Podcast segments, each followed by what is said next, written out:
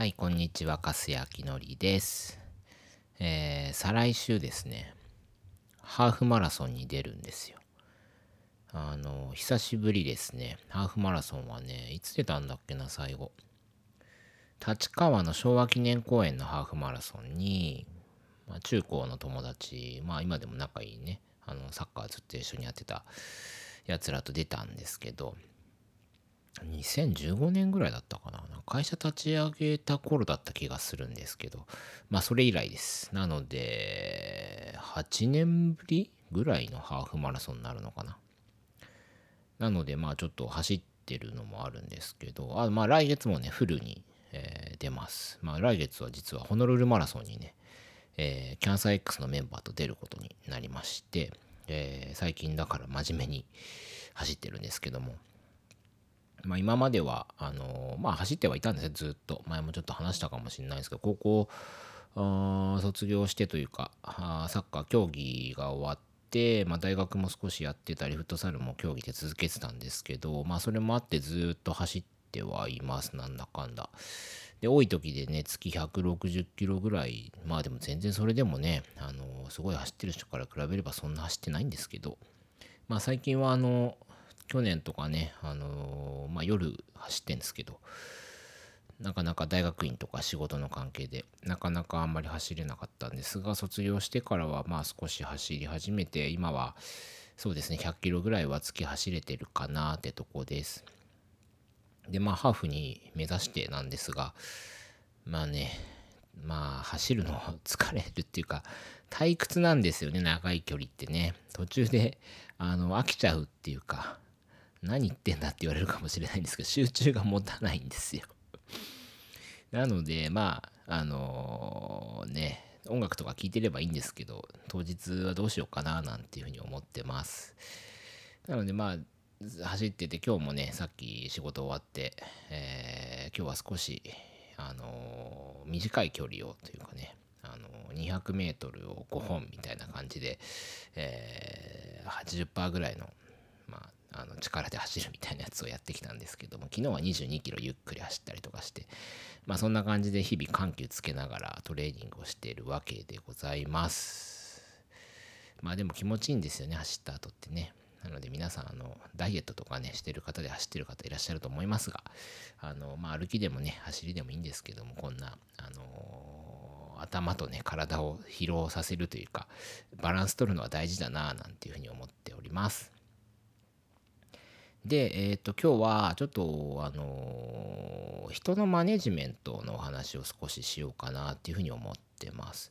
まあ僕はもう専門ではないんですけども、まあ10年、約10年ですね、会社もやってきて、えー他の団体とかでも一応、なんだろうな、まあリーダーとかね、代表みたいなやつも今までやってきて、今も、えー一般社団法人のキャンサー X の共同代表理事とかやらせてもらってるんですけども、まあ特にそこでね、人のマネジメントをどうのこうのとかやってるわけではないんですが、えー今日、まあ、臨時でうちのスタッフと面談がありましてで、まあ、その中でちょっと面白いことがあったので、えー少し話しようかなと思います。あのーまあ管理者レベルの、えースタッフとの面談で、えーまああの引き続きね人のマネジメントをしていきたいとまあできるようになっていきたいみたいなお話があったんですでなかなかまあ難しいところでというかうまくいってないくて、まあ、そんな相談も受けながらだったんですけどもあのまあマネジメントというか人を見るってまあ今うちの会社だと2パターンあると思っててまあ、1つ目は、えー専門職がねいるので看護師だったり、えー理学療法士作業療法士言語聴覚士、えーケアマネージャーそして事務員とかねさまざ、まな職種がいるんですけども、えーまあ、専門職として、え人をマネジメントするっていうのがまず1つ目だと思ってます。まあ、これはあの職種それぞれの職種のえー経験値だったり知識みたいなものがあって、まあ、それはどうしても経験年数によるのかもしれませんがめだからといって経験、ね、年数がな高い人が、えーとても人をマネジメントできるかって言ったらそうではないんですけども、えーまあ、専門職としてのマネジメント、えーいかに、えいいケアを提供するか、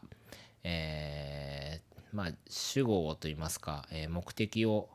例えばリハだったら理学療法という目的にして、え、どうやったら、え、利用者さんにいいケアが提供できるかなっていうことを、え、スタッフに対してマネジメントしていくと。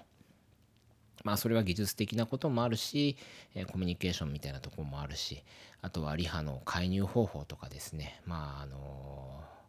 え介入する前から、えご自宅に伺う時その前そして伺った時に何をするかそして出る時にどうしてって、まあ、帰りには何を考えていくかみたいなね、まあ、そんな一連の流れみたいなところも、えー、どう考えるかも、えー、マネジメントの一種なのかななんていうふうには思ってます。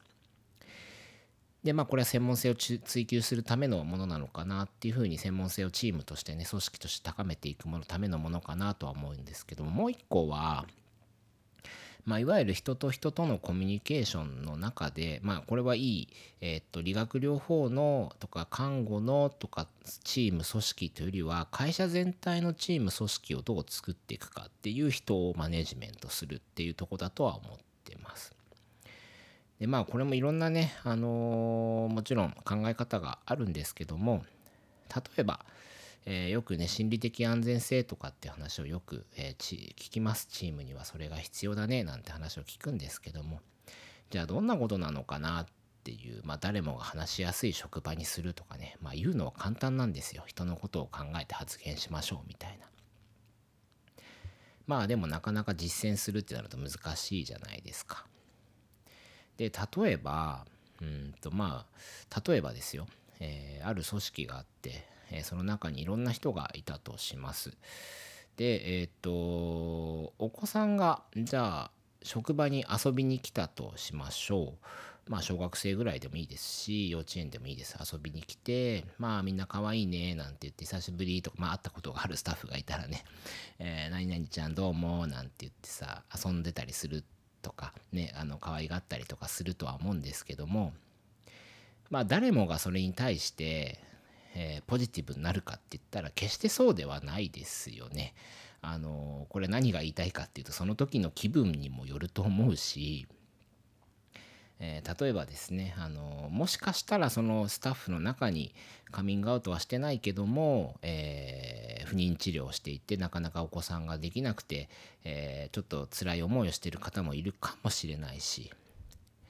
えー、あとはもう同じような形ですね。お子さんが欲しいんだけども、えー、まあ、いろんなさまざまな理由でできない、えー、方もいるとか。